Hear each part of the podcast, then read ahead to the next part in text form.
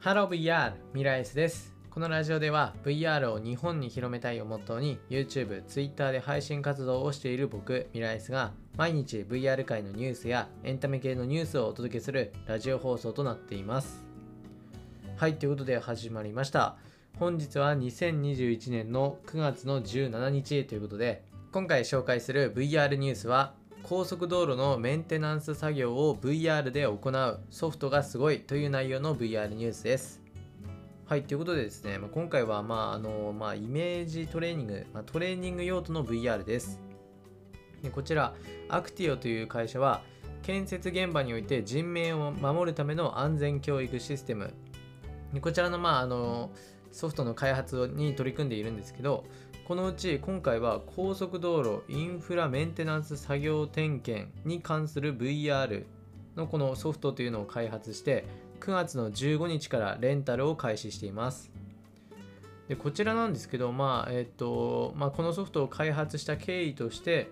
まあ、建設業に関しての労働災害での死亡者数というのはしばらく、まあ、減少傾向であったとは言うんですけど2017年からは増加傾向に転じているっていうことでやっぱりこの労災っていうのは耐えてないんですよね。でこの新しいこの VR のこのソフトは高解像度 5K 解像度のスーパーリアル映像で危険を安全にそしてリアルに体感できる高速道路のメンテナンスメンテナンス作業の点検に特化したシステムとなっています。でこちら自己体験のシナリオとしてまず墜落編としてえっと床半床半仮面とあと挟まれ挟まれ編として高所作業車のトンネルそして落下物編として、えっと、雪道。で転倒編として高所作業車の高架下。でこの4つの VR 映像を開発したということだそうです。でこのまあシステムによってね実際にこう体験することによってこう安全作業の再教育を行うということなんで、まあ、こちらのねこのまあソフトの内容がねすごいいいんじゃないかなと思います。でまああのこういった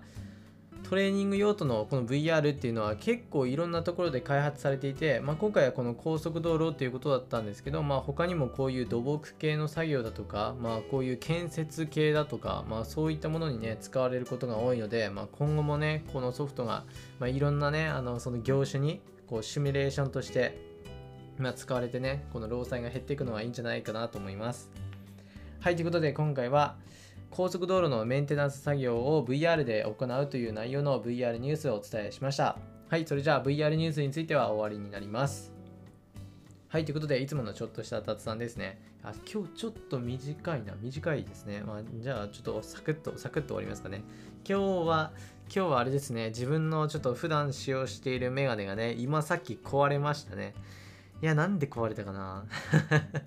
うん、まあ、うん、ちょっと買いに行かないといけないですね。うん、いや、もうなんでだろう。皆さんもね、あの、普段使ってるものとかね、あの、特にね、毎日使ってるものはね、ちゃんとメンテナンスするようにしてください。ちょっと放っておくとね、痛い目合います。はい。ということで、まあ、今回ここら辺で終わりたいと思います。それではまた別の配信でお会いしましょう。バイバイ。